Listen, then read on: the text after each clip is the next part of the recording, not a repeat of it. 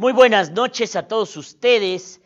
En esta noche del 6 de mayo de 2021, día 3 de la campaña electoral, le voy a cumplir su deseo a Claudia Rivera. Hoy nos vamos a hablar de la imagen de la chica Pantene, de los memes, de sus fotografías, de su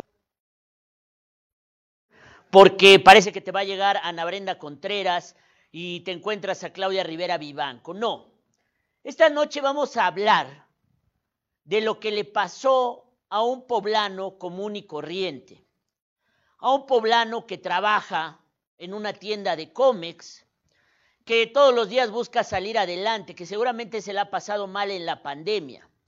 Un trabajador de un cómics ubicado en la colonia Historiadores, en la zona de Clavijero, a eso del mediodía, de pronto escuchas una comitiva, escuchas gritos, y a tu negocio o al negocio que atiendes entra la presidenta municipal con licencia, Claudia Rivero, que busca la reelección, y entra pues para darte su panfleto de propuestas de campaña, donde se supone que amigablemente tratará de convencerte de votar por ella, que amigablemente te dirá que Morena y Claudia Rivera son la mejor opción. Y en vez de eso, te encuentras una candidata fuera de sí, una candidata que necesita con urgencia un Valium o un Tafil, porque en el día 3 de la campaña que para ella no es campaña, es Calvario. En el día 3 de la campaña Calvario, ella ya pierde absolutamente los papeles y delante de los medios de comunicación casi, casi cachetea a este poblano por el hecho simple de que el poblano le dice, pues de qué sirve que hayas pagado toda la deuda pública, que es una de las cosas que Claudia cacarea como uno de sus grandes logros, y ella se mete ahí en una discusión donde se ve lo peor de Claudia. Se ve su soberbia, se ve su, su, su, su, falta de paciencia. Se nota que ella ya se siente superior a todos nosotros, se siente diosa en el poder, que ve todo esto de la campaña como un trámite odioso, el tener que volver a salir a las calles, el tener que volver a convencer a la gente y que en vez de eso, en vez de buscar ser amigable, en vez de buscar eh, ganarse el voto, solamente exhibe ya la prepotencia que nació en ella, que vive en ella, que nos viene exhibiendo en la presidencia municipal, pero que ahora que está sin el aparato de la presidencia municipal y cuando tendría que ser amable, ella hace un Norma Layón, o peor que Norma Layón, porque yo no creo que Norma Layón haga estas cosas en campaña. Y, y se pone con toda la prepotencia al mundo. Ah, te juego una apuesta, claro que sí, se pagó, o sea, una actitud agresiva absoluta que yo nunca había visto en un candidato, porque si esas son las formas para ganarse el voto, imagínese qué hará Claudia Rivera si es electa otra vez como presidenta municipal, Diosito nos guarde esa hora, porque si así es como candidata, si está así fuera de control como candidata, ¿qué va a pasar si vuelve a ser presidenta municipal? Por favor, producción, muéstrenme esta escena que ha impactado a todo Puebla, que no fue de Diario Cambio, que es de, la tomamos de, la transmisión del periódico Síntesis, pero que se convirtió en un boom en la noticia del día la prepotencia, la soberbia de Claudia Rivera Vivanco, con quien tendría que ser amable o amigable o convencerlo y darle argumentos, pero ella ya no quiere dar argumentos, ella ya no quiere convencer, ella apuesta todo a los 500 millones de pesos del cochinito de la reelección. Veamos. 16 años ya no hay pública. Este año es el primer año que no Mira, la deuda pública sigue. No, no, no, en la, el municipio, la el inseguridad, municipio de Puebla. La inseguridad de lo que yo te Una estoy hablando. apuesta, Tú una sabes, tú sabes, por ejemplo, dime cuál apuesta, yo te la juego. Órale, ¿qué nos apostamos? Lo que tú me dime. digas. que te vas a hacer campaña conmigo. Si te demuestro que en el municipio de Puebla ya estamos libres de deuda gracias al combate a la Te corrupción. juego dos cosas. Juegas. Te juego dos Te vas cosas. a hacer campaña conmigo. Espérame, te juego dos cosas. Te Te juego conmigo dos cosas, te si juego- te demuestro que escúchame, la, te juego- que te la- juego dos cosas. que la deuda pública del municipio ya se acabó y este es el primer año que Te estamos juego, sin te deuda. juego dos cosas. A ver, ¿sí? Dos becas para mis hijas porque soy papá soltero y hasta ahorita ellas no tienen ni una sola beca de una escuela para terminar su sus estudios. Te la juego. y si te demuestro que sí te vas a hacer campaña Te, conmigo, órale, te órale. Pero te la juego yo. Ahorita. Y ahora, ¿a qué compromiso? ¿A qué Te compromiso? vas a ir a hacer campaña conmigo Por porque te voy a demostrar que sí se acabó la deuda No, yo te pública lo en el municipio. Te lo demuestro yo también. Te voy a decir por qué. Nos vamos a ver, toma, te te la voy a dejar. Ya hiciste un pacto conmigo, ¿eh? Ya hiciste trato. pero te voy a- te Mañana, mañana nos vemos en la mañana para que te enseñe yo. ¿Y a partir de cuándo tú me, y a partir de cuándo tú te comprometes vas a con esto con mis hijas? Pues sí, te voy a ganar la apuesta, mano. De todos modos, las voy a ayudar. No, pero te vas a ir termina a la campaña conmigo, ¿eh?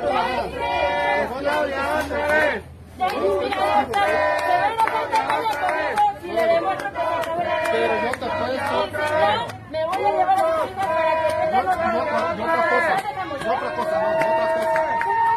No, te apuesto, no padre de familia que le pide una beca a Claudia Rivera porque le dice, soy papá soltero y quiero una beca porque ninguna de mis hijas tiene beca para poder terminar mis estudios. Y Claudia Rivera lo único que hace es darle una palmada así, mandarlo a la chingada, decirle, pues mano, si te voy a ganar la apuesta. O sea, lo único que le faltó fue darle la cachetada y decirle, chinga tu madre. Y te vas a ir a trabajar conmigo gratis a la campaña. Oiga usted, esta señora, Claudia Rivera Vivanco, está absolutamente fuera de control, ¿eh? Yo jamás había visto algo así en una campaña electoral. De verdad, jamás. Ese acto de prepotencia, de manotearle, de invadir su espacio físico, de decirle, claro que se acabó la deuda, claro que se acabó la deuda. Y el padre este que trabaja, que es humilde, que tiene una chamba ahí en el Comex, en, la colonia, en la colonia Historiadores, en la zona de Clavijero, le dice, pues órale, te juego una apuesta, y no son 100 pesos, no son 500 pesos, no son 10 mil pesos, son becas para sus hijas. Cualquier priista de mínimo nivel, lo que hubiera hecho es decirle, claro hermano, no jugamos nada, claro que te ayudo a conseguir la beca para tus hijas, dame tu apoyo, dame tu voto, y en vez de eso se convierte, o ella da, gritos de placera, palmadas, e, e, e, ingresa en su espacio, lo quiere llevar a trabajar gratis a su campaña, cuando el Señor le está diciendo, oye, yo soy papá soltero y mis hijas no tienen beca, quiero una beca para mis hijas. Ante esta escena, solo queda decir, qué poca madre de Claudia Rivera. Porque aquí el tema es que la irritación de la presidenta municipal es porque día 3 y día 3 de gritonizas, no hay un lugar donde se pare Claudia Rivera y no haya ciudadanos, no haya poblanos que le reclamen incumplimientos, que le reclamen eh, eh, servicios públicos mal prestados, que le reclamen las cámaras de videovigilancia. Y hoy, hoy volvió a pasar en los terrenos o en los campos de béisbol de Guadalupe Hidalgo, que está al sur de la ciudad. Cuando Claudia llegó ahí a un evento, a un meeting, a lanzar como eh, una pelota en un partido quizá ahí como llanerón, etcétera, etcétera, etcétera. Y desde afuera, desde la reja, le empiezan a decir, Claudia, no cumpliste, Claudia, arregla los campos. O sea, nadie le está pidiendo, Claudia, dame dinero, Claudia, dame trabajo, Claudia, invítame la cena. Le están pidiendo servicios públicos, como ayer le reclamaron las cámaras de videovigilancia de las ventanas ciudadanas que no funcionan desde hace año y medio. No le están pidiendo nada que no tendría que hacer la presidenta municipal, sino dar servicios públicos en Puebla. Y ella, ¿cómo responde? Responde con las peores maneras posibles. responde con prepotencia, responde con hartazgo, como si esta campaña electoral ella ya la considera ganada y como dice, puta, qué horror tratar con esta gentuza. Veamos lo que pasó en los campos de béisbol de eh, Guadalupe Hidalgo. Nuestras instalaciones están cayendo, ve nuestras mallas, de aquel lado los niños, Claudia, chécate dónde juega, nada más, ve allá, Claudia, está incompleta nuestra malla, mejoramiento de nuestras instalaciones. Perdón, disculpa, Claudia, pero somos colonos del sur, Claudia. Unidades deportivas mejor, Claudia. Mejora las unidades. Mejora las unidades. para que les explique, para que les comentemos, porque justamente eso es lo que queremos ver, todo lo que va faltando, porque parte de las propuestas es, después del COVID, ¿qué es lo que más hace falta? Pues hacer, ponerlos a hacer ejercicio, mantenernos en forma. Y ahora, a los que ya les dio, pues tienen que rehabilitarse pulmonarmente. Entonces, mucho de la inversión va a tener que ser en las, en las áreas deportivas. Checa dónde están jugando los niños, nada más, Claudia. Sí, de hecho, lo que estamos haciendo ahorita, y por eso me invitaron los vecinos para que empecemos a hacer el diagnóstico. Después de la pandemia se convirtió en más urgente. Primero porque tenemos que mantenernos en forma. Uno, y como a muchas personas les dio eh, COVID, lo que necesitan ahora es fortalecerse pulmonarmente. Entonces, parte de las propuestas, como hay muchas áreas que vemos que pueden recuperarse, algunas son municipales, otras no son municipales, pero creo que podemos hacer muy buen, eh, pues muy buena mancuerna con los propios vecinos, porque ya me están diciendo que aquí mismo se van organizando para echarle montón. Y si ahí vamos implementando herramientas y vamos dando algunos espacios, se va garantizando ese mantenimiento. Entonces aquí con los vecinos, eso es parte de lo que me habían planteado. Eso es lo que quiero que vayamos impulsando, porque es más fácil si le echamos un montón entre todos. ¿Quién ocupa el espacio? Si se invierte, ¿a quién le va a pertenecer? Si se hace con recursos públicos, ¿de quién es? Pues de todo el público. ¿Quién tiene el el derecho a disfrutarlo? Pues todo el Ese es público. el punto que ¿Y nunca quién va a tener la responsabilidad de cuidarlo? Pues todos los que lo utilizamos. El problema para Claudia Rivera de hacer una campaña de promesas es que sus promesas no son creíbles por una sencilla razón. Ella ya estuvo tres años gobernando el municipio de Puebla. ¿Por qué si dice ahora que quiere poner 4.600 cámaras de videovigilancia y un sistema de videovigilancia propio? ¿Por qué no lo hizo en estos tres años? Si ella dice que puede dignificar y modernizar estos campos de béisbol en la zona de Guadalupe Hidalgo, ¿por qué no lo hizo antes? Si ella dice que puede dotar de seguridad a la ciudad, ¿por qué no funcionan las ventanas ciudadanas desde hace más de año y medio?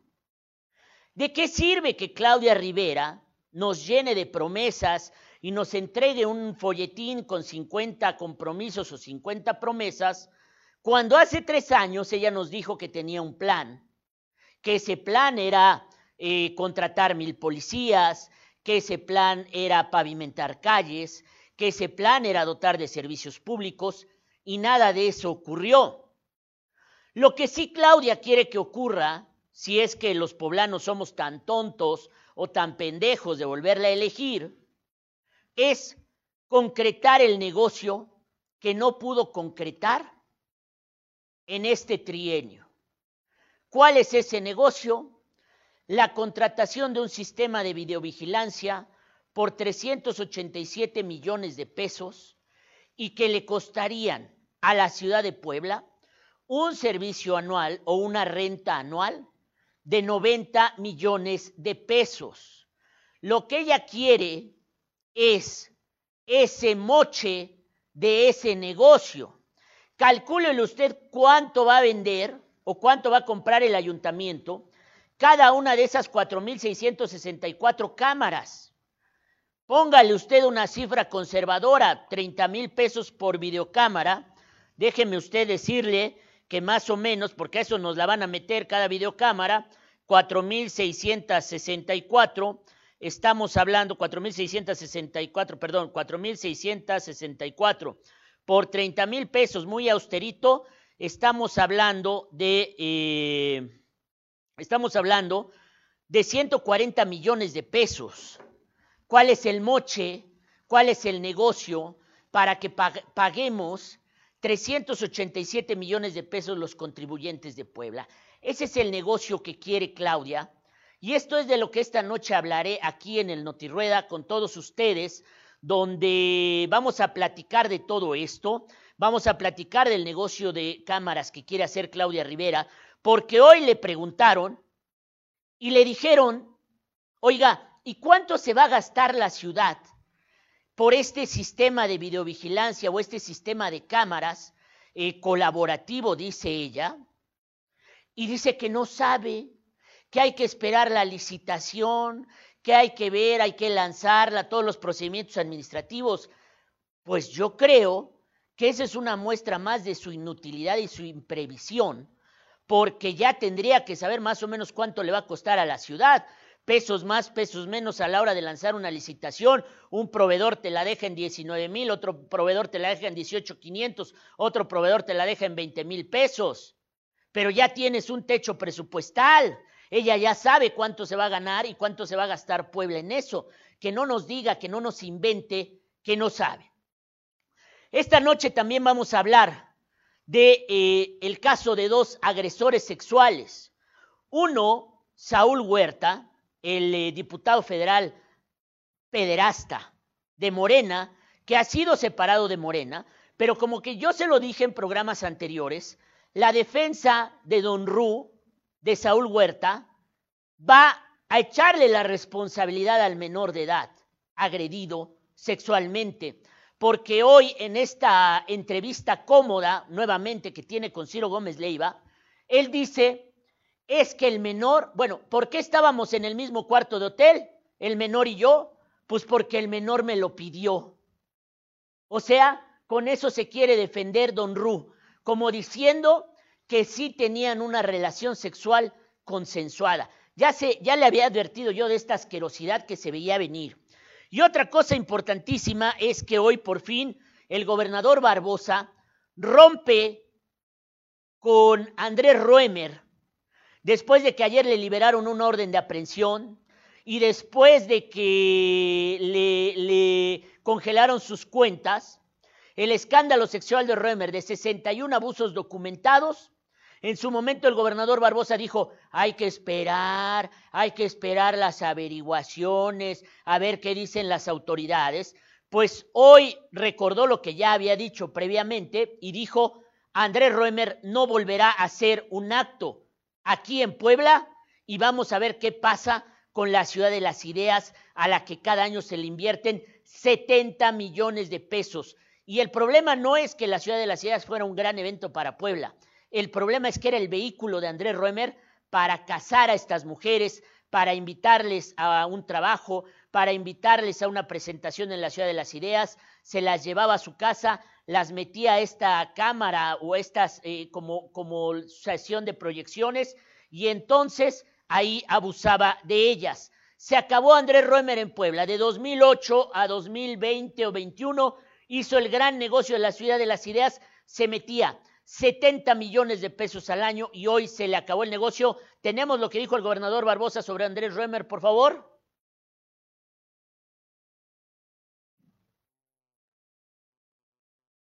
Al que se ha llamado Ciudad de las Ideas y que los auspiciadores de este evento es Fundación Azteca. Entonces que nosotros íbamos a esperar que vinieran esas definiciones para tomar una posición. Pero nosotros perfectamente claros, para no asumir cuestiones, este, posiciones de otra, de otra naturaleza. Römer no volverá en Puebla a hacer un evento con el gobierno. No volverá. Así de simple. Ni como Ciudad de las Ideas, ni como cualquier otro evento. Yo, respecto a Ciudad de las Ideas, no he hablado con la Fundación Azteca para ver cuál es la visión que ellos tienen. Y si al gobierno, en todo caso, le interesa, le atrae que hagamos eso, que es parte de acciones públicas muy grandes para atraer a gente a Puebla, pero sin Roemer. Eso está tomada la decisión desde el principio. No íbamos a caer nosotros en un desatino de esa naturaleza.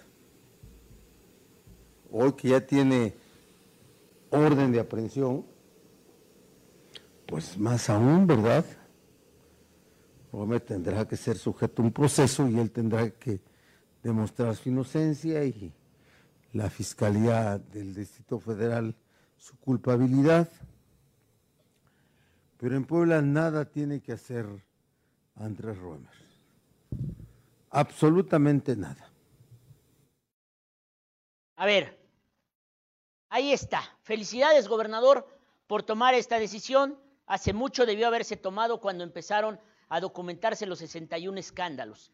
Pero en este momento empiezo a saludar a la gente, Marielena Garibay Wong, Lina Valadez, Vigue Receta, Carlos Enrique Calderón Román, Lina Valadez, Víctor Hugo García, Héctor Bansi, relájate, Víctor Hugo García, despierta en Poblano, Roberto Joaquín, eres una mayorista, amarillista, chayotero, Sergio Mendoza dice, no te existe rueda, sí te escucha tú. Rubén Pérez Castro dice, nunca invites a Claudia porque te van a madrear. Iván Patricio, no manches manteconchas a lengua, se nota que eres panista, no hagas campaña para ser un candidato, debe ser imparcial.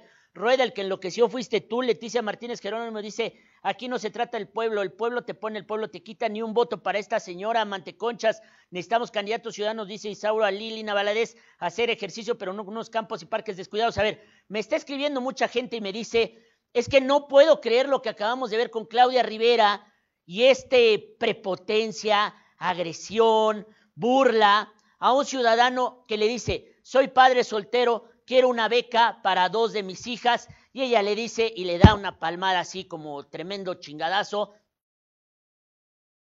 o si te voy a ganar y te vas a ir a trabajar gratis a mi campaña. Veámoslo otra vez para que la gente pueda juzgar la calaña de Claudia Pantene. ¿Cuántos años nos endeudaron?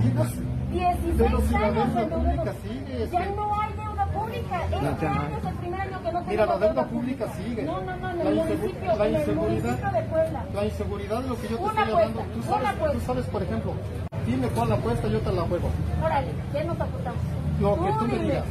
Que te vas a hacer No. campaña conmigo. Si te demuestro que en el municipio de Puebla ya estamos libres de deuda gracias al combate a la Te corrupción. juego dos cosas. Juegas. Te juego dos Te vas cosas. a hacer campaña conmigo. Espérame, te juego dos cosas. te vas a hacer campaña Te juego conmigo dos cosas, te si juego- te demuestro que la, te juego- que te la- juego dos cosas. que la deuda pública del municipio ya se acabó y este es el primer año que Te estamos juego, sin deuda. te juego dos cosas. A ver, ¿sí?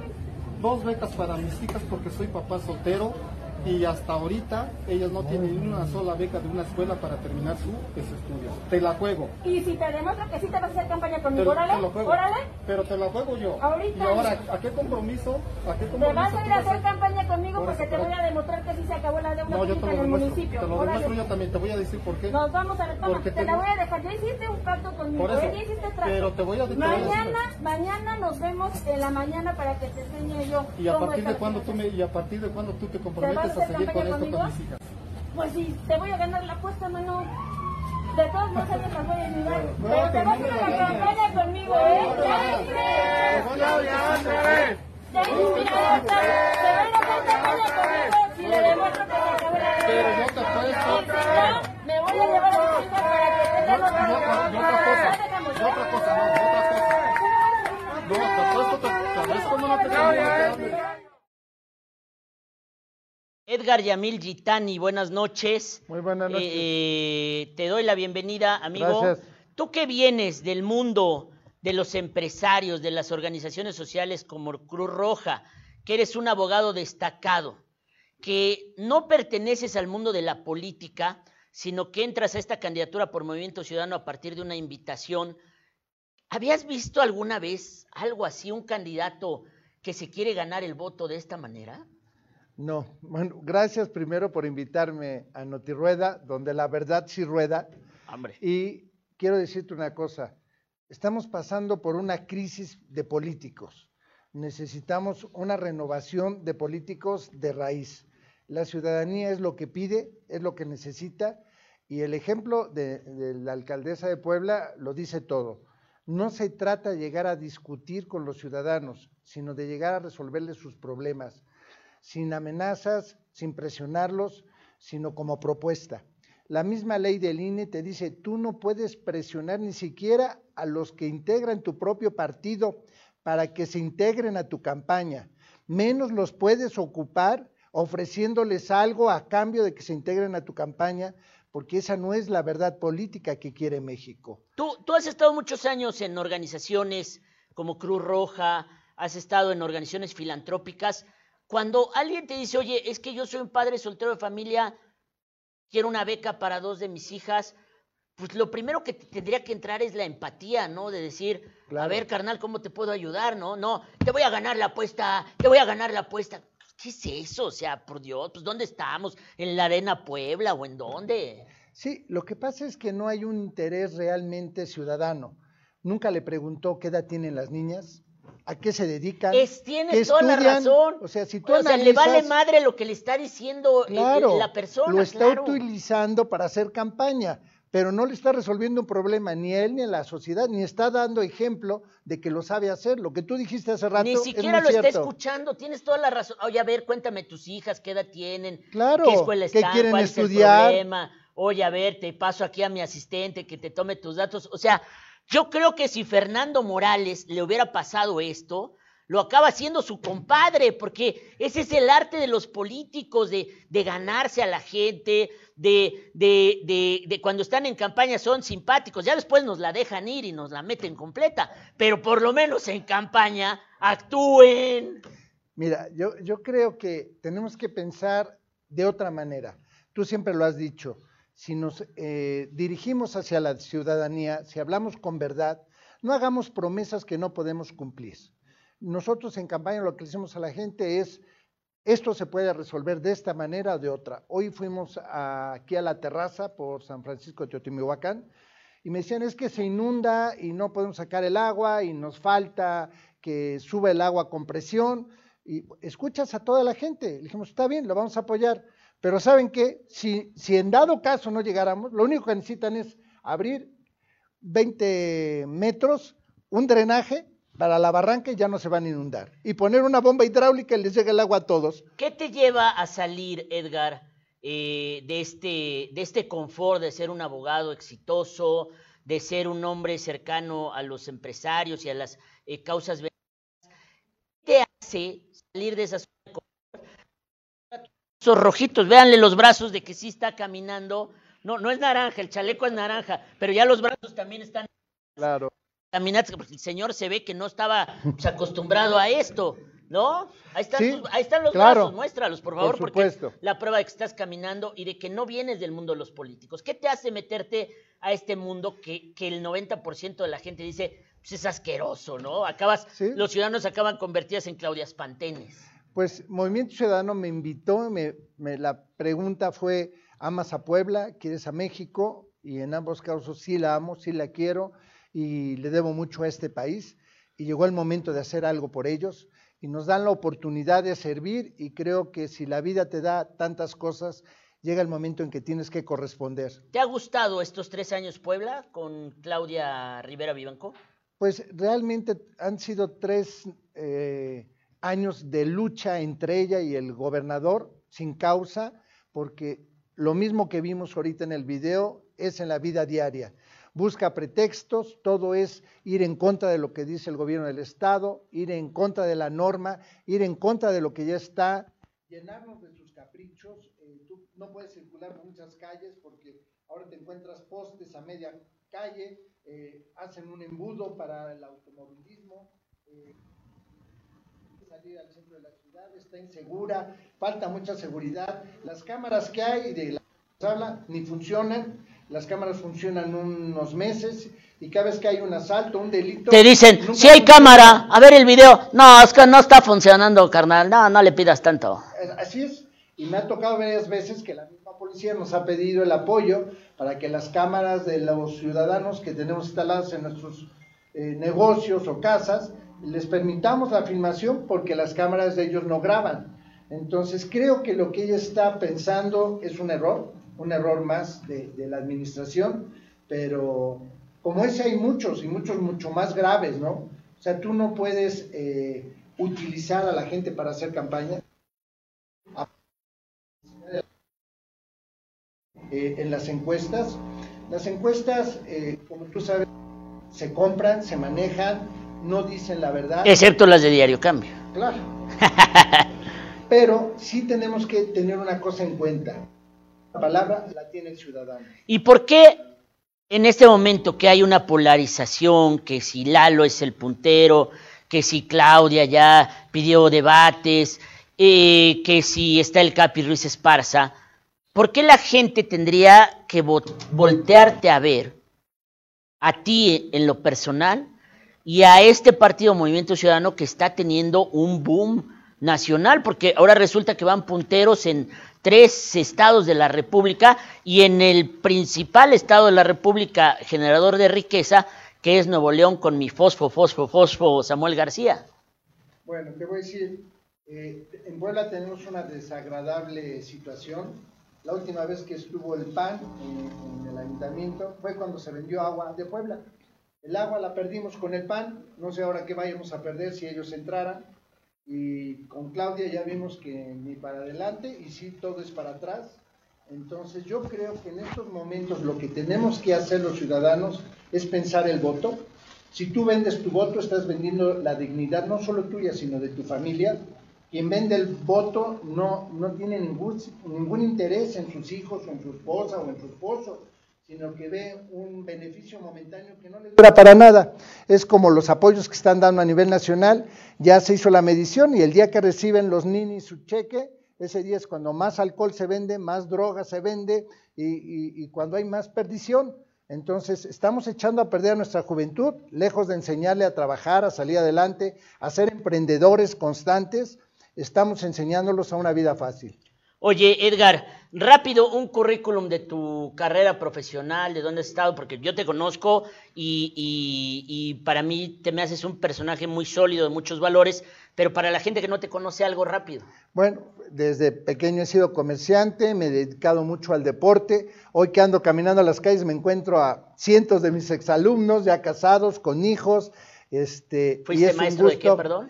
Fui maestro de artes marciales aquí en la ciudad de Puebla eh, Oye, entonces aquí puedo poner un tatami, diría Armenta, y se darían este, Armenta, Claudia y tú, porque ella se supone que también es karateca, ¿no? las artes marciales, cuando las aprendes bien, te enseñan a ser disciplinado, ordenado, a llevar una vida recta, bien orientada, con respeto, con dignidad, respetando los valores de la gente y los tuyos propios. Oye, eh, ¿qué más? Entonces, fuiste eh, profesor de artes marciales, ¿qué más? Eh, bueno, soy empresario, escribo libros, tengo más de 150 libros escritos, 33 publicados, aparecen en todo el mundo. Tengo escritas enciclopedias de artes marciales, libros de artes marciales, incluso de cocina. Tengo libros que hablan de la familia, tips para que vivamos mejor entre familia, nos llevemos mejor en sociedad y tengamos una vida más digna y la podamos compartir con todos los nuestros. Muy bien. Oye, tres cosas que harías rápidas, las primeras cosas que traes y que dirías, yo las tres cosas inmediatas que arreglaría de, esto que está dejando Claudia Rivera, ¿qué sería? La seguridad. Implementaría yo una actividad económica a todos los niveles para salvar hoteles, restaurantes y hacer que todas las gentes en todas las secciones que tenemos habitacionales, juntas eh, auxiliares y en el mismo comercio del centro de la ciudad podamos tener un apoyo que no nos ha dado este ayuntamiento para que los negocios salgan adelante, para que la gente pueda subsistir de una manera digna. Eh, quitaría yo eh, los ambulantes de las calles, los metería yo en centros y plazas comerciales para que haya un piso digno para todos. Limpiaría yo las calles que ahora ha dejado el ayuntamiento que se llenen con meretrices que afectan a las familias que caminan por esas calles, que ahora me comentaba una señora, yo no puedo salir con mis hijas para que vean ¿Tú eres poblano, poblano? Yo soy poblano de corazón. o sea, tú eras de los que caminábamos por la zona de la Victoria, la claro, la 8 Poniente, ahí y no tenías miedo, cabrón. De nada. Parece que no mames ahora es peor que te pito esa chingadera, no puedes entrar porque entre los cadeneros, entre los asaltantes, entre los 31 de marzo, los 11 de marzo, los fedes, las prostitutas, los narcomenudistas, ¿qué le pasó a nuestro centro? Lo que pasa es que lo están vendiendo, están vendiendo el centro y no puede ser. O sea, la ciudad es de todos, para todos, y corremos un riesgo perder el nombramiento de, Puebla Patrimonio de la Humanidad si no quitamos el ambulante. Yo lo he dicho siempre, me da una tristeza ver el Zócalo de Puebla con ese muro de la ignominia, cuando ni siquiera se están haciendo obras. En la plancha del Zócalo, los turistas llegan y dicen, puta madre, ¿qué es esto, cabrón? Pues ni Tahití está así, yo creo que se van desilusionados. Ojalá nos devuelvan, aunque sea las lajas, porque ya no están. Entonces, para eso ha servido ese muro. A ver, ¿no? Fernando Morales, pásale de una vez, por favor, porque quiero, este, jálate un poquito para acá, amigo. Quiero que me platiques, eh, te doy la bienvenida, mi amigo Fernando. Gracias. Quiero que me platiques cómo fichaste aquí a mi amigo Edgar Yamel Gitani. ¿Cómo se te ocurrió? Porque antes traías al Manlio y no, sé qué. Ese era ver. tu, protegido. Mi gallo, era mi gallo, era mi gallo. Hasta lo ponías en tus notas. Y te- Oye, ¿cómo, ¿cómo Movimiento Ciudadano, un partido que está en ebullición en este momento, van arriba en las encuestas en Nuevo León, en Campeche, creo que en Colima Va- también en Colima emparejados y estamos a dos puntos en Nayarit. Ok. También de A ver, cuéntame cómo, cómo llegaste a, a Edgar y cómo lo invitas y cuál es la perspectiva. ¿Por qué a él? Bueno, mira, finalmente él, es un hombre, es un, un poblano, y hay dos cosas que yo veía. Aquí en Puebla le debemos mucho a tres colonias, a la española, a la libanesa y a la alemana, que han sido gente que han venido aportando durante muchos años su esfuerzo para que Puebla saliera adelante. Y yo siempre traía la idea de decir, bueno, hay que buscar a alguien que pueda representar a esas colonias. Él buscó, eh, se sentó con algún amigo, lo platicó, después eh, el delegado nacional de Pedro Jiménez, al cual le mandamos un saludo, se sienta con él, me platica, y digo, pues es la mejor opción que tendríamos nosotros, porque es una persona, primero que nada, que no tiene cola que le pisen, que no tengo que andar en los medios defendiéndole sus escándalos. ¿no? Ándale, ¿no?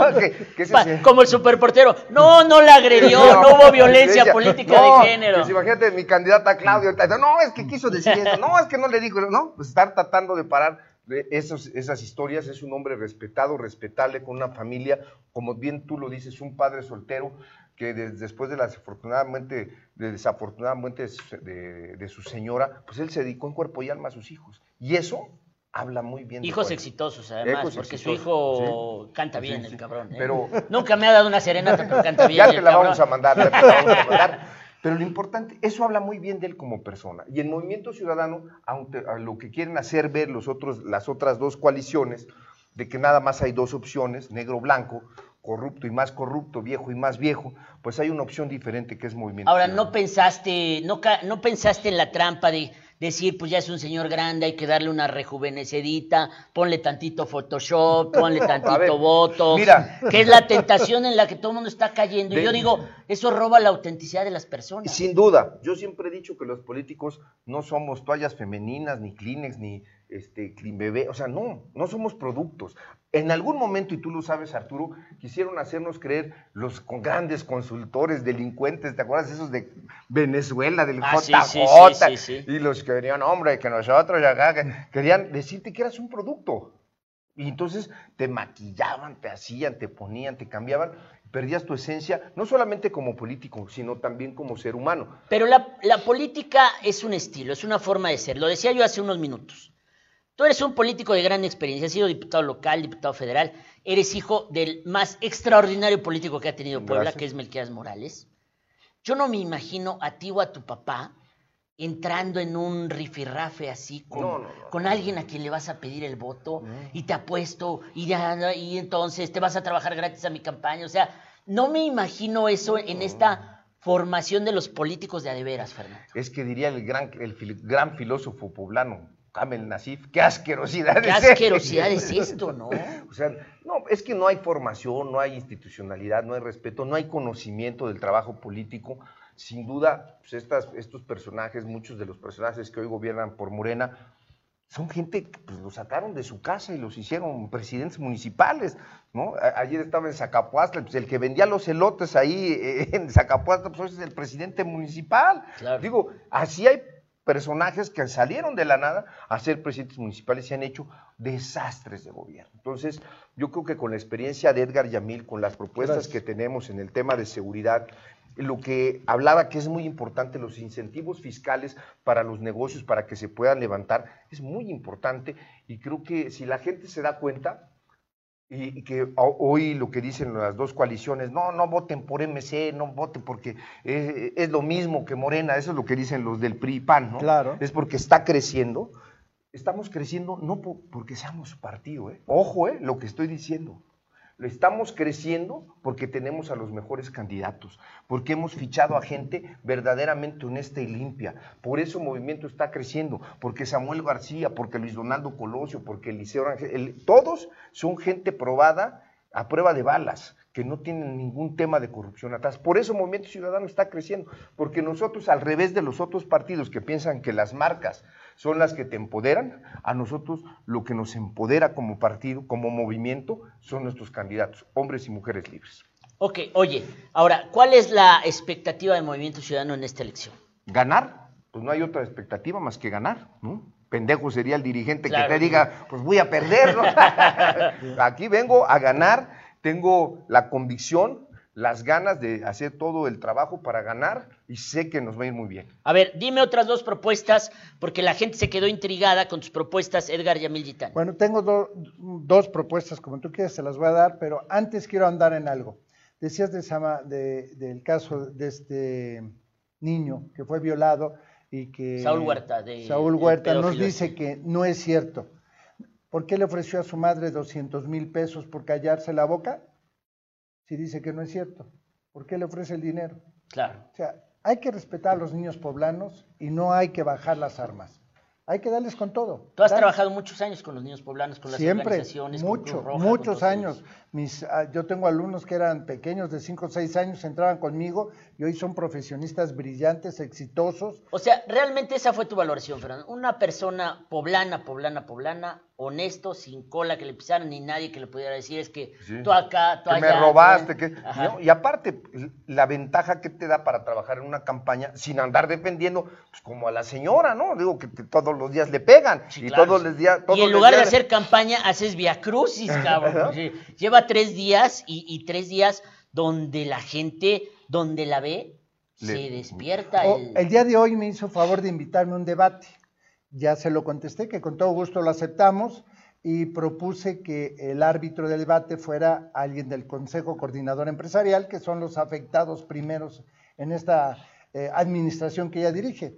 No lo quieren yo te propondría que fueras tú. Claro que sí, pero con todo gusto. Yo lo reafirmo. Mira, a ver, aquí está el tuit de Edgar Yamil y Rivera Viván con nadie te ataca. Tu gestión ha sido pésima, ha lastimado a los ciudadanos de Puebla. Te invito a que antes del debate nos reunamos el 20 de mayo en una mesa tú y yo para contrastar datos y hechos con un moderador neutral propuesto por el Consejo Coordinador Empresarial de Puebla. Ah, mi querido Edgar Gitani se compró 20 kilos de huevos en el Oxxo y se los puso para el tercer día de campaña. Así, Así pues somos del diario. No Pero no aceptó, ¿no? No aceptó. No aceptó porque decía que los empresarios, ¿no? Pues no, pues claro, porque ahí los empresarios también. Bueno, es que hoy se fue a reunir Claudia con estos de la ASECOB o AECO o a AECO, ¿no? AECO, alguna de esas organizacioncitas pequeñas, ¿no? Entonces, pero tiene razón Edgar cuando dice pues, que sea el Consejo Coordinador Empresarial. Claro, porque es el que mueve el dinero en la ciudad, en todo el estado. Entonces, si ellos son los que traen el dinero, traen la inversión, ellos saben qué es lo que necesita tener cada candidato. ojo, ojo, eh, y hay que decirlo y se lo voy a decir de frente a Arturo Rueda. A ver, yo soy uno de los personajes que muchas veces Arturo me ha criticado, me ha pegado en su periódico y aún así estoy aquí pues la señora no debería de tener miedo de que un, agente neutral que es respetado y conocido en Puebla como Arturo Rueda, pues pudiera hacer un debate neutral. Por favor, me haces, mi no, digo, a ver, si, yo, si, no estaría yo, ay, porque si va a contestar, ay, no, es que Arturo Rueda siempre me pega. No, es que está, le da frío, le da frío. a todos nos, el que no quiere calor, que no se meta a la cocina. Dice Ansaldo Cristi, yo quiero ver ese debate con Rueda de árbitro. Dice Elia López, saludos del equipo del candidato chingón, ponte chingón, este 6 de junio, ¿no? Ponte chingón. candidato chingón. Otras dos propuestas, porque la gente dice, a ver, queremos escuchar más propuestas. tenemos la, de seguridad para que... A ver, ¿qué te parece esto de las compras de las 4.600? A mí se me suena un negociote. Claro, no debemos de comprar cámaras. Las cámaras tienen un periodo de vida al estar en la intemperie muy pequeño hay que rentarlos a la empresa. Esa empresa. Tú sí sabes, chingada. Oye, es que es lo más lógico. con tanta tecnología, hoy compras una cámara de seguridad en seis meses, un año. Ya no sirve. l- Primero ya te cuesta si- 500% menos. Y después ya salieron otros cinco modelos diferentes donde te leen ya este, Pero eso infrarrojos, pero no es lo más etcétera. importante. Lo más importante es que contratas a esa empresa, que son empresas especializadas internacionales, te dan el servicio y si la cámara no sirvió, como sucede ahora cuando hay un delito, la empresa que pague las consecuencias económicamente, que subsane el daño. Y vas a ver que ninguna cámara se descompone. Y cuando una cámara no funcione, te la tienen que cambiar por una nueva, porque tú estás pagando una renta, un servicio, y te lo tienen que dar ellos. Quitas un montón de empleados, los ocupas para servir a la ciudadanía con esos mismos sueldos, ¿sí? Y tienes quien te vigile honestamente la ciudad. Muy, muy bien, muy, muy buena propuesta, ¿eh? o sea, con, con idea de empresario me refiero, porque a veces falta eso, ¿no? Así es, una visión Eh, Una diferente. visión de empresario, decir, de cómo optimizar los recursos. ¿no? Ah, si compro 4.600 cámaras y en dos años ya son pura pinche chatarra. Ya no o para menos. Ahora, otra oportunidad que queremos es que toda la gente pueda abrir un comercio.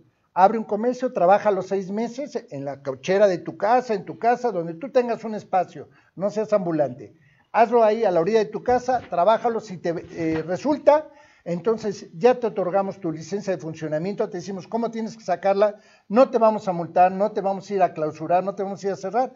Ahorita están clausurando gimnasios y todo porque no pagan la mordida, y que tienen un alumno de más, uno de menos, y la gente no puede sobrevivir, los estás acosando. Así es, pues eh, dice Antonio Guevara, mi voto hacia ti, no vendes como Eduardo Rivera vendió el agua de Puebla. Isaura Lee, saludos Arturo de parte del candidato chingón Isaura Lee, movimiento del Distrito 9 Federal de Movimiento Ciudadano. Laura Planter dice, yo estaré expectante ese debate. Trini Flores Rod dice, es como las fotomultas, van a privatizarlas, no hay nada novedoso, ¿no?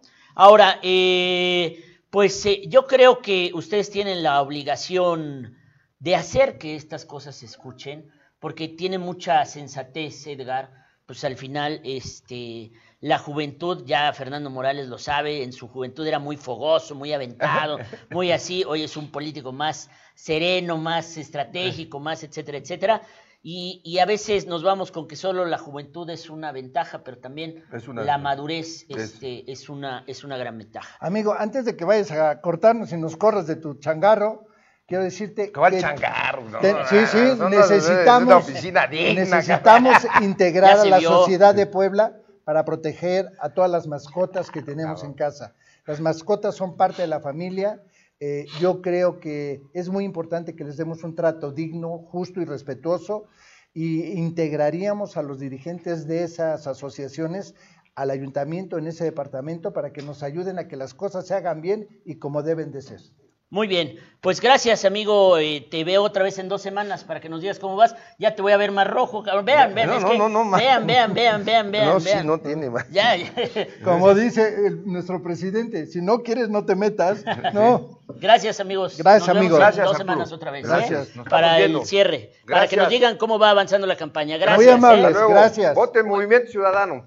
Oigan, tema de Teciutlán, por favor, antes de que entre ya Norma Layón. Tema de Teciutlán, antes de que entre Norma Layón. Hoy eh, por la mañana, el ayuntamiento de Teciutlán clausuró, clausuró el puente este magnífico que hizo el corruptazo ese del Toño Vázquez, del Melapelas, porque ya sabe que es el candidato del PAN a la alcaldía. Peredo, el actual presidente municipal, está en stand-by porque están por aprobarle su candidatura. Y quiero decirle que después de una evaluación técnica se determinó cerrar a la circulación este puente vehicular porque hay miedo y hay temor de que es chafa, está malito y tiene daño estructural, tiene daño estructural. Eh, había un video, por favor, si lo podemos este, pasar, en lo que ya me, me pasan a mi amiga Norma Layón, por favor, veamos el video este de la destrucción, de la inseguridad en la que está este puente de Teciutlán, las terribles obras que se hicieron en el 2014-2018 y nos, nos las vendieron como si fueran la última Coca-Cola del desierto, por favor. México por la tragedia suscitada en la línea 12 del metro, donde por una falla estructural en la construcción se derrumbó esta vía de comunicación, causando la muerte de 25 personas. El Departamento de Protección Civil de Teciutlán este día realizó la inspección física del puente de la minera, el cual fue construido en la administración del exedil Edgar Antonio Vázquez Hernández, sumamente criticada por la población que en los últimos días ha expresado su preocupación, ya que esta estructura se encuentra con filtraciones y cuarteaduras que pueden poner en riesgo la integridad de los automovilistas que circulan diariamente por esa construcción. Mira, se toma esta decisión como medida preventiva, ya que hemos analizado que tiene demasiada humedad y presenta algunas fracturas, entonces, y también debido a las situaciones que pasaron en la Ciudad de México, pues no queremos, queremos arriesgar a la ciudadanía, queremos tener la seguridad de que es apto y que, que puede ser factible para seguir utilizándolo. Pues vamos a solicitar los peritajes y vamos a solicitar un dictamen estructural para que nos saque de cualquier duda que tengamos, ya que hemos, hemos revisado diferentes anomalías en esa área. Pues le pedimos a toda la gente que utilice vías alternas y estamos a sus órdenes en la Dirección de Protección Civil. Al realizar la inspección de dicho puente, se encontraron diferentes grietas así como también algunas secciones de acero que ya se encontraban en corrosión, debido al tiempo que han transcurrido y por el mal manejo de esta construcción que en su tiempo tuvo una inversión cercana a los 70 millones de pesos para su edificación, misma que es catalogada como un gasto innecesario debido a su mal planeación y funcionamiento recordando que unos días de haber inaugurado, este puente fue cerrado por las autoridades por sus malas condiciones como deslaves en la carpeta asfáltica y la carencia de señalética para los automovilistas. En cuanto a la parte inferior del puente, también existen diferentes irregularidades, ya que en los carriles laterales fueron diseñados para el paso de camiones y autobuses. Sin embargo, estos a su paso por esta obra han quedado atascados y con incidentes, por lo que se han visto tomar vías alternas candidata a volver a ocupar la presidencia municipal de eh, San Martín Texmelucan. Norma Layón, buenas noches, ¿cómo estás? Gracias por venir aquí a platicar muchas gracias. Nombre, encantada, un placer como siempre. Oye, a ver, Norma, yo pensé, honestamente, que iba yo a platicar con la puntera en las encuestas de San Martín Texmelucan, pero venía yo de camino para acá y escuché a un tal Edgar, Edgar algo, Edgar Salomón, algo así, que dice que él va arriba en las encuestas y que él es el chingón y que va arrasando en la campaña de San Martín Texmelucan. ¿Eso es cierto?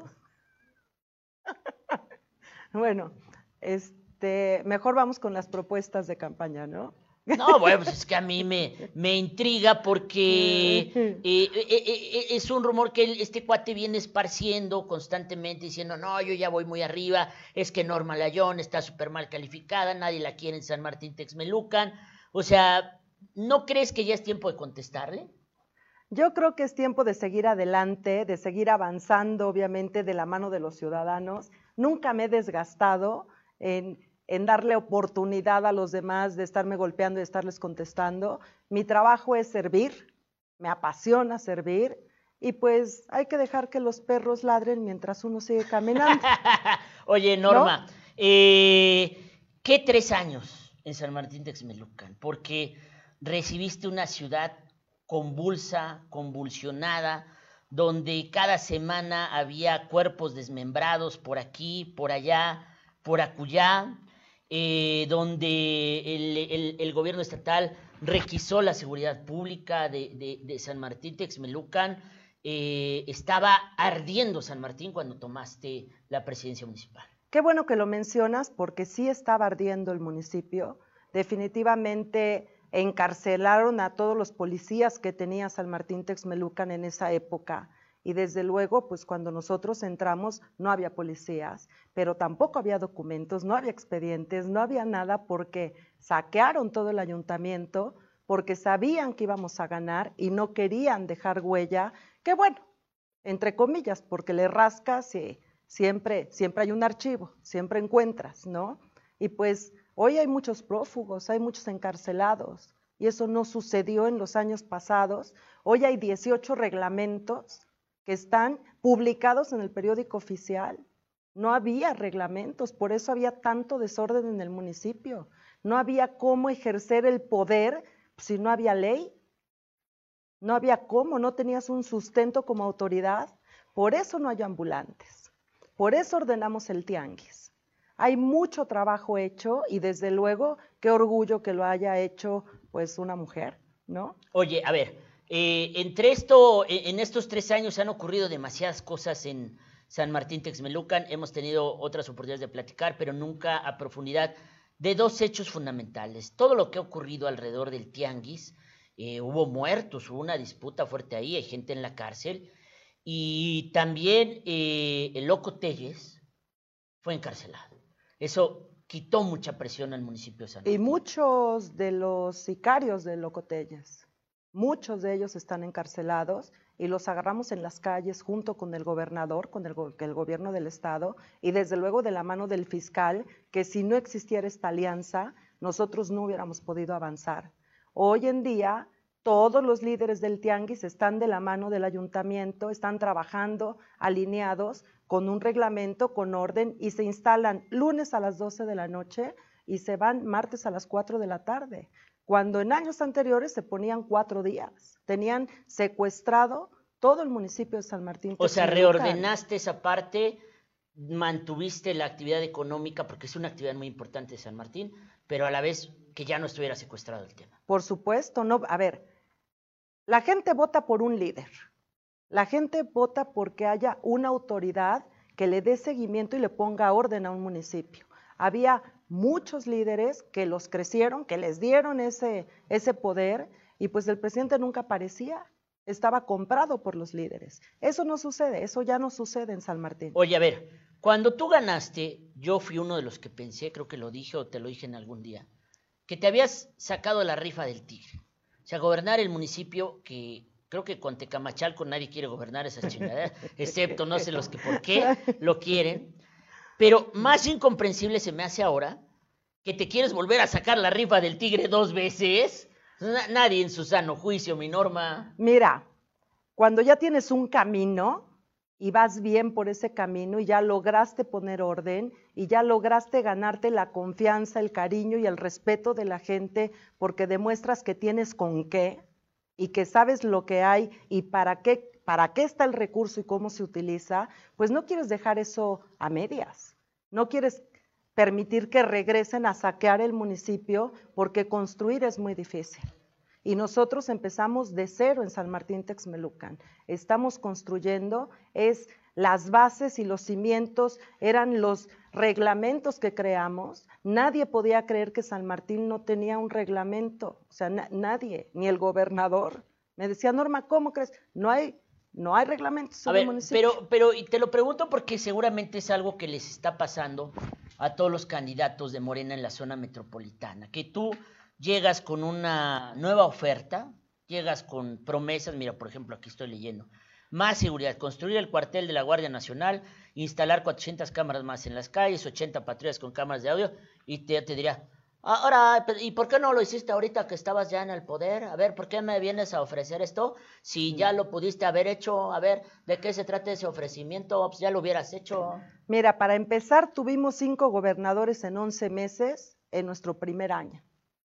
Y la verdad es bien complicado llevar los proyectos a infraestructura, llevar a validación a finanzas y que hayan cambiado los equipos tantas veces. Cuando entra nuestro gobernador empezamos a caminar de una manera maravillosa. Todos los presidentes municipales que trabajamos de la mano de él respiramos y a los seis meses nos cae una pandemia a nivel mundial y nos hacen un recorte del 42% del presupuesto. Todo el 2020 nos dedicamos a decirle a la gente, métete a tu casa, no salgas, cuídate, el cubrebocas, el gel, y con el 42% menos de presupuesto es muy difícil que te puedas mover y que puedas concretar todas, todas las los proyectos y, y, lo que quieres para tu tierra y para tu gente. El recurso se ocupó para vacunas, se está ocupando para otras muchísimas cosas, hospitales, respiradores, y nosotros estuvimos atados de manos en el ámbito económico. No es que no lo haya querido hacer, es que todos los que vivimos en México sabemos de la situación económica y de la crisis que estamos viviendo porque a todos nos pegó en el bolsillo. Estamos nosotros retomando este tema, estamos volviendo a arrancar, ya respiramos porque ya tenemos vacuna en todo el país y hay que seguir adelante. Los mexicanos estamos hechos para salir adelante y para rompernos la madre todos los días y que nadie nos rompa. A ver, dos críticas, dice la gente. Uno, tus policías extorsionan a diestra y siniestra. ¿Qué pasó hoy con los policías? Mira, los policías y los de tránsito en todo el país ha sido una mafia terrible. Nosotros vamos a ser el primer municipio con una plataforma y la bodycam. ya la van a traer los policías y los tránsito para que haya cero corrupción. Ningún servidor público tiene tantas cabezas para estar atrás de cada uno de ellos diciéndole qué puede y qué no puede hacer. Pero también tenemos que pensar que para la corrupción se necesitan dos, el que pide y el que da. Entonces, cuando el que da se queja, siempre le pregunto, ¿y pusiste tu denuncia en Contraloría Ciudadana? Y pues te dicen, no, y si no hay denuncia, no hay delito. Tenemos que tener un sustento, tenemos que tener evidencia, tenemos que cooperar con el gobierno y con los funcionarios públicos para que las cosas sucedan de la mejor manera. Oye, mira, me dice Ramiro Rodríguez, pregúntaselo tú, Rueda, porque como allá Norma le tienen tanto miedo en San Martín, nadie se lo va a preguntar allá. ¿Qué hay del tema de la compra de gasolina a la gasolinera de su familia? De la compra de gasolina ¿Cómo de la compra de gasolina? O sea, entiendo, no sé qué quiere decir este cuate. O sea, tu ayuntamiento le compra gasolina a la gasolinera. Cargan gasolina ah, en diferentes gasolineras, se dan pases, se dan unos vales que compramos nosotros como ayuntamiento y cada quien puede cargar a donde quiere. Ah, ok, o sea, no hay una... No, no, no hay exclusividad con nadie, nosotros damos estos, vales, de gasolina y cada quien carga donde quiere. Ok, oye, a ver, eh, entre tus propuestas veo aquí obra pública, invertir 50 millones más en obra y alumbrado público, tener más calles pavimentadas. ¿Qué resaltas de obra pública de lo que hiciste en este trienio? Bueno, hicimos por lo menos en los poquitos meses que pudimos hacer obra pública, porque los decretos del gobernador fueron muy claros y obviamente no se permitía la obra pública por la pandemia, por lo menos una calle importante en cada una de las juntas auxiliares. Mejoramos todo el alumbrado público y seguimos y seguiremos mejorándolo porque a donde hay tanta delincuencia, a donde dejaron un sembradío de delincuentes, el alumbrado público es como su tiro al blanco. Todos los días aparecen muchísimas luminarias rotas, tiradas, baleadas. Y estamos en contra de eso, por eso las cámaras, por eso los bodycam, por eso el C4 que se inaugura en unos días con la presidenta Lorena Migoya. Vamos avanzando, construir es poco a poco y se acuerdan que nuestro presidente de la República dijo hay que limpiar la casa de arriba para abajo en ese maravilloso eh, spot que sacó con una escalera barriendo. Es lo que estamos haciendo nosotros. Yo me acuerdo que en 2017 por lo menos hubo entre 15 y 20 cuerpos desmembrados, tirados en San Martín Texmeluca. Creo que este año solo lo han hecho una vez o, no, no, no. Lo hicieron una vez y no fue gente de San Martín y no fue en San Martín. Estamos ubicados en un punto geográfico estratégico a donde somos como el basurero de muchos municipios o de muchos estados Acuérdense que después está San Martín ubicado y te puedes ir a México, a Puebla, a Tlaxcala, al Arco Norte, a Veracruz, a las Cholulas. Entonces, matan gente o hacen lo que tengan que hacer los malos y no los van y no los tiran ahí y después piensan que es gente del municipio y no es así. La gente en San Martín Texmelucan tiene hay tres opciones, hablando de Norma Layo. La quieres, la respetas o te da miedo? ¿Qué crees que siente la gente de ti en San Martín Texmelucan? ¿Te quiere, te respeta o te tiene miedo? Me quieren y me respetan. Me quieren y me respetan. En el arranque de campaña se vio, la gente me jalaba, la gente me aplaudía. Ay, también me dijeron que todo tu equipo y staff se había ido a vacunar y algo así, lo dijeron hace como dos, tres semanas, ¿no? Hay convenios de la federación, obviamente, con el Estado y los municipios, a donde piden brigadas. Y las brigadas que van a ayudar y que están en contacto con toda la gente que no se ha vacunado, los vacunan al final. Entonces, eso ha pasado en todo el país. Ok. Bueno, me decías, entonces en el arranque de campaña, la gente que te expresó. Pues mucho cariño, mucho respeto y desde luego el gusto de que me haya reelegido mucha gente me dice, Norma, ya te extrañamos. Y se siente padrísimo que te reconozcan ese trabajo, que reconozcan calles limpias, que, que reconozcan un tianguis ordenado, que no haya ambulantes y que, y que realmente estamos limpiando el municipio y que vamos a seguir limpiando. Y yo he escuchado a muchos eh, alcaldes que están en esta misma ruta que tú y dicen, el principal obstáculo es el chip mental que tenemos los mexicanos con el tema de la no reelección. ¿Crees que ese es el obstáculo que te enfrentas más para poder ganar en esta ocasión? No, yo creo que el obstáculo más grande que tenemos es el miedo a seguir adelante. Tenemos que quitarnos ese miedo, hay que seguir adelante, hay que seguir avanzando juntos, no podemos retroceder, sería gravísimo para nuestro municipio, hemos construido cosas muy buenas, tenemos que seguir avanzando y siempre hablando con la verdad. 50 millones de obra pública es lo que se tiene para poder en el presupuesto municipal por año para poder hacer calles y construir y poner luminaria y hacer muchas cosas. Que no te hablen bonito y te digan cosas que la gente ignora y las ignora porque no ha estado a donde ya estuvimos nosotros. ¿Retroceder es el PAN? ¿Retroceder es el PRI? Claro, por supuesto. ¿Qué piensas del candidato del PRI, de este Pedrosa, Pedraza, no sé cómo se llama? Porque dicen, me dicen que es gran amigo de ese famoso ampón llamado Carlos Sánchez, creo que hasta fue su síndico o algo así. Pues imagínate, si viene de ese grupo, ¿qué te puedes esperar? Yo me volteo a ver y me veo la cartera. No, yo la bolsa. ¿Dónde la dejé? ¿Y del Edgar Salomón Escorza? Pues lo he visto una o dos veces en mi vida y la única palabra que tengo es que yo no puedo cruzar palabra con un misógino, con un violador, con una persona que le tiene tanto repudio a la mujer, cuando en nuestro municipio lo que mejor tenemos son las mujeres, las más trabajadoras, las más chambeadoras, las más aguerridas, madres solteras, nos enseñan a trabajar desde niños. ¿Aceptarías un debate con él? Yo no acepto debates con mediocres. O sea, no, o sea, no lo descartas. No puedo debatir, mi trabajo es servir, no debatir. Ok. ¿Tampoco con el del PRI debatirías? con delincuentes.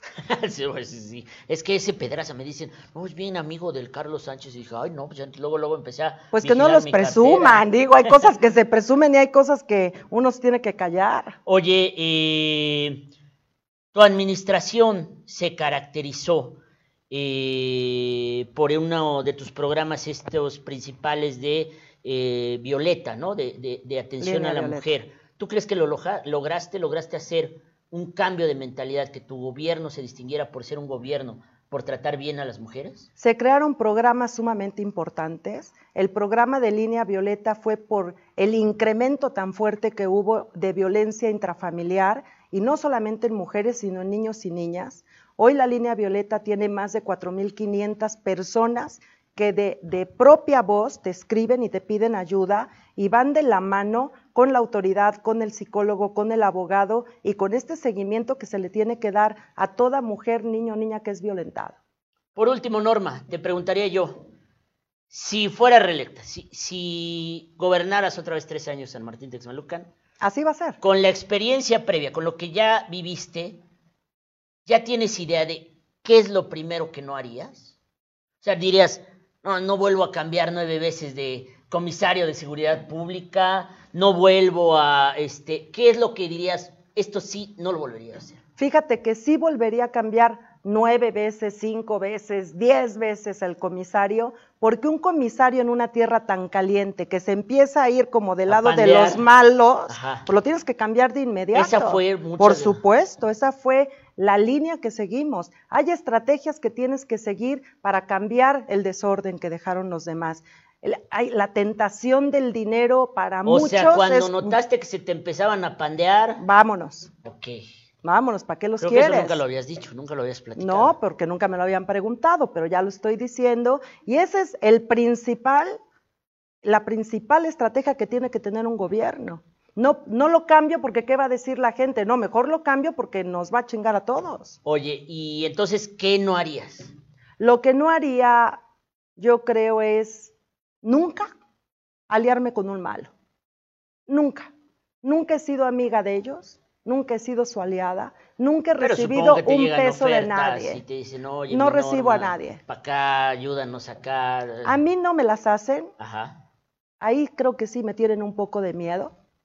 Pero a mi equipo, a mi equipo cercano les han hecho ofrecimientos y no hemos caído en provocaciones porque tengo un equipo decente, honesto, honrado, con una profesión y que sabemos conducirnos por un camino pues normal, como deberían de ser todos los mexicanos, honestos. ¿qué, ¿Qué podemos esperar en los siguientes tres semanas y cinco días de campaña? seguir avanzando, seguir tocando a cada uno de los texmeluquenses para decirles qué es lo que viene, cómo vamos a continuar, seguir avanzando juntos, gobierno con ciudadanos, para seguir creciendo nuestro San Martín, para seguir limpiándolo y obviamente para rescatar todos esos valores que los tenemos guardaditos en el cajón, hay que abrir el cajón, hay que volverlos a rescatar y hay que volver a enseñarle a nuestros, a nuestros niños y a nuestros jóvenes que no se dejen engañar por unos cuantos pesos, no se dejen envolver. Oye, veo a la gente muy polarizada, hay gente que está contigo a muerte, pero también hay gente que casi casi te dice, fuera de, este, de San Martín Texmelucan, ¿crees que eres una figura que polariza mucho? Yo creo que soy una figura que causa mucha envidia en el poder. Soy la única mujer candidata.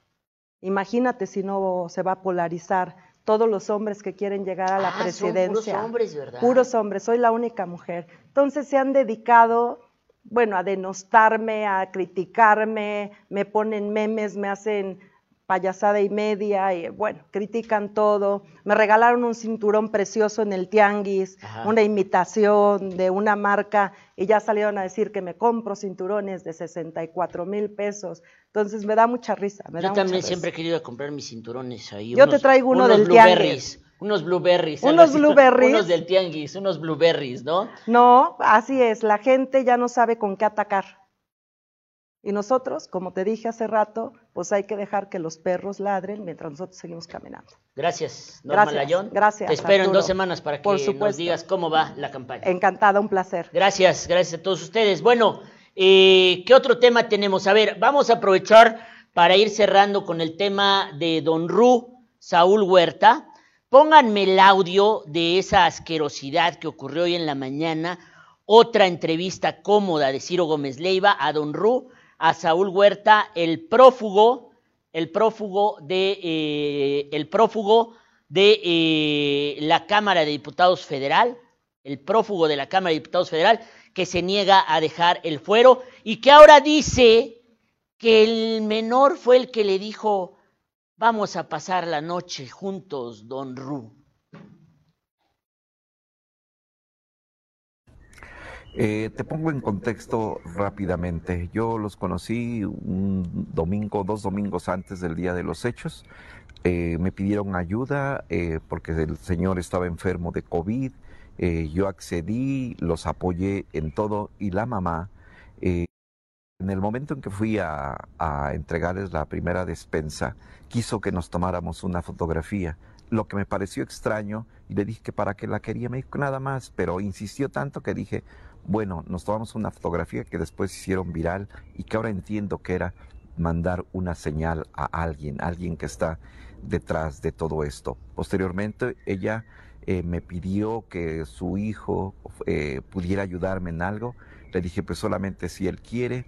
Eh, me comuniqué con el hijo, le dije yo me comunico con él, me comuniqué, me dijo sí, pero también mi hermana se presentaron a trabajar, me enseñaron cada uno su IFE y ya eh, un día antes la mamá me insistió mucho en que viniera conmigo a ayudarme a la Ciudad de México. Yo no tenía inconveniente, eh, no vi inconveniente, cuadraba todo como un agente de, de buena fe y nada más que ese día salimos muy tarde de la Cámara, hubo mucho trabajo, al otro día tenía sesión, no íbamos a regresar a Puebla, nos fuimos a, un hotel eh, porque no tengo casa en México y rumbo al hotel, le dije que ocuparía otra habitación, a lo que él me dijo que, que si yo no tenía inconveniente, él no, que él ya era mayor de edad y que pues, una sola una noche. Entonces, bueno, eh, en ese momento pues accedí de buena fe, de buena fe, eh, pero ahí me sembraron lo que tú ya sabes y ya todo lo demás, bueno, pues eh, es un joven de casi unos 75, 1,80, como narra los hechos, eh, porque si el examen toxicológico es negativo, quiere decir que no estaba mal, ¿por qué no gritó o puso resistencia? Te digo, ¿por qué no? Porque nunca acontecieron los hechos que la afirman. Diputado, ¿ha tenido contacto con los familiares de este joven? Ellos dicen que en un inicio usted les ofreció dinero, pero ahora también dicen que son amenazados. Eh, no he tenido contacto alguno con ellos, ni con la familia, ni con nadie. Eh, si ellos dicen que están siendo amenazados, que proporcionen a la fiscalía los números de teléfonos de, de donde vienen esas amenazas para que se investigue. Yo soy muy interesado en que esto se llegue hasta el fondo. Y si no existen esos números, pues será otra de sus falsedades. Diputado, lo que le llama la atención a muchos es que usted se ve tranquilo, realmente así está. ¿Cómo se encuentra de estado de ánimo ante estas durísimas acusaciones en su contra? Estoy tranquilo porque tengo la conciencia tranquila, pero obviamente estoy preocupado eh, porque esto afecta a mi imagen, mi persona, mi honor. Y bueno, eso es lo que me preocupa, pero tranquilo porque tengo la conciencia tranquila. Diputado, ¿usted teme perder el fuero y así tener que enfrentar a la justicia? Supuesto que no. Eh, no eh, temo perder el fuero, pero tampoco voy a aceptar que se me desafore por una situación totalmente falsa, por una cuestión orquestada. Eh, yo estaré dispuesto a enfrentar a la justicia, a las instituciones, soy el más interesado en que esto se aclare, me someteré a todos los llamados que hagan, estaré pendiente de esta investigación, confío en las instituciones, confío en la justicia y sé que al final saldré adelante. A estas alturas, ¿usted mantiene la tesis de que todo fue orquestado para afectarlo a usted en su intento de reelección, a Morena, a su partido y al gobierno federal?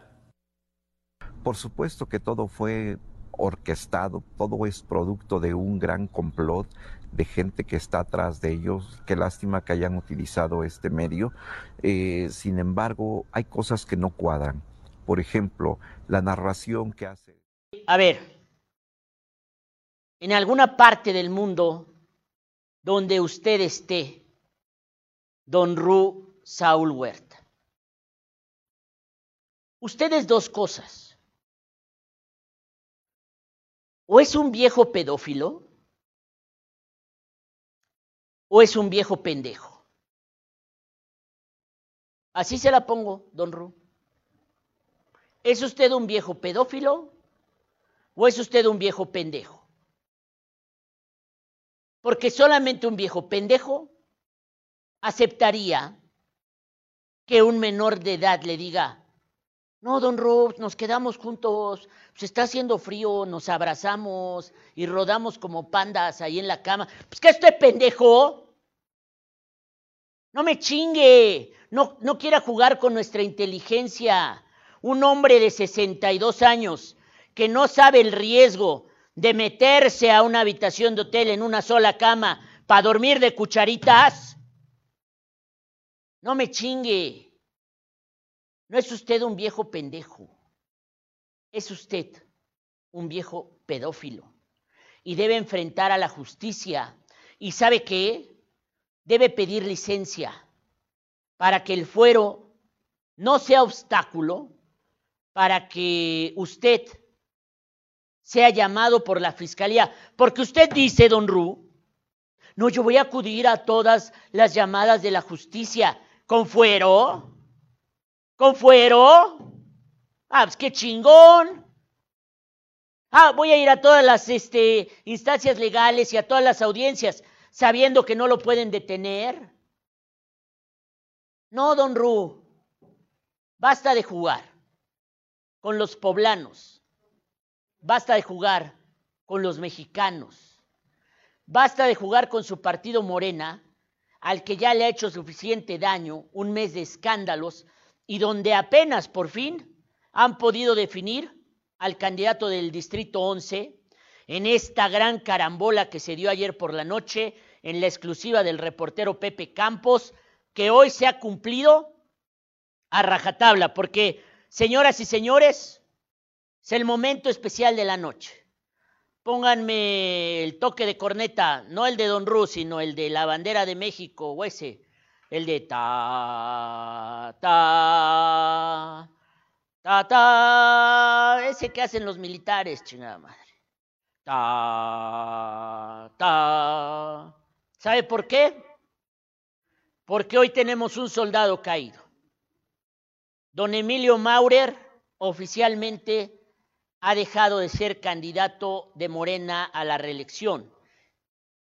Don Emilio Maurer, la leyenda del Puebla, ya no es candidato.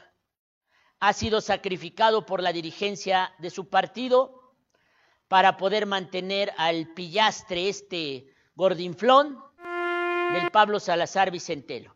Mis respetos, don Emilio Maurer, porque usted ha servido con honor a la nación poblana. Así es. Minuto de silencio, por favor, por don Emilio Maurer.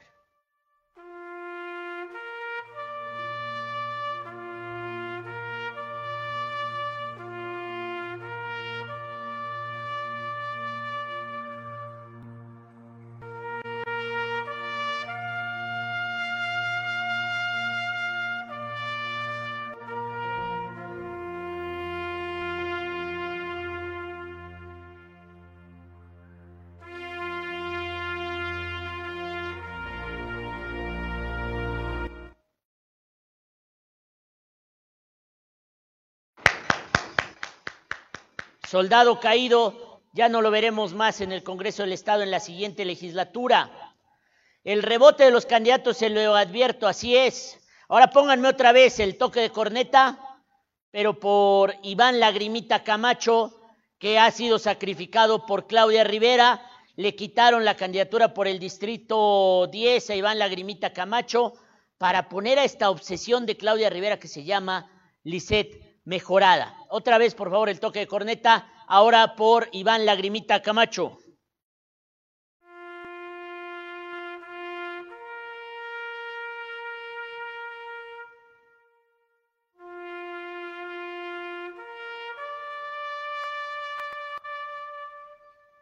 ¿Y sabe quién viene al rescate? Al rescate viene Nora Escamilla, que se convierte en la candidata del Distrito 10 para tratar de reflotar la ciudad que se está perdiendo en este calvario diario que vive Claudia Rivera Vivanco. Como última nota importante del día, le informo que el Tribunal Electoral del Poder Judicial de la Federación tumbó la lista de candidaturas plurinominales de Morena, donde iban Daniela Mier, donde iba Carlos Evangelista, donde iba la traidora y salada Tonantzin Fernández, porque ella lo que toca lo sala, llegó a la lista de los plurinominales ayer y hoy los tumban, ya que le rece a Tezcatlipoca y le haga un sacrificio para que la perdone a esta princesa teotihuacana. Y también iba Carlos Garmendia. ¿Qué va a pasar ahora con las plurinominales de Morena? No lo sabemos. Mañana también hay programa y haremos una evaluación de la primera semana de campaña y vamos a ver cómo será el cuarto día del Calvario de Claudia Rivera. Soy Arturo Rueda, director editorial de Diario Cambio. Sigan a Diario Cambio en su fanpage de Facebook, en su Instagram, en su Twitter. Sigan a Arturo Rueda también, por favor, en, eh, en sus redes personales. Arturo Rueda en Facebook, Arturo Rueda en Instagram y también soy Nigromante Rueda en Twitter. Esta es la redacción de Diario Cambio trabajando a marchas forzadas para informarlos día, día 3 del proceso electoral, nos faltan 27 y le faltan 27 a Claudia Rivera a ver cuándo hace un Norma Layón y acaba cacheteando a alguien. Gracias a todos ustedes, gracias, gracias producción.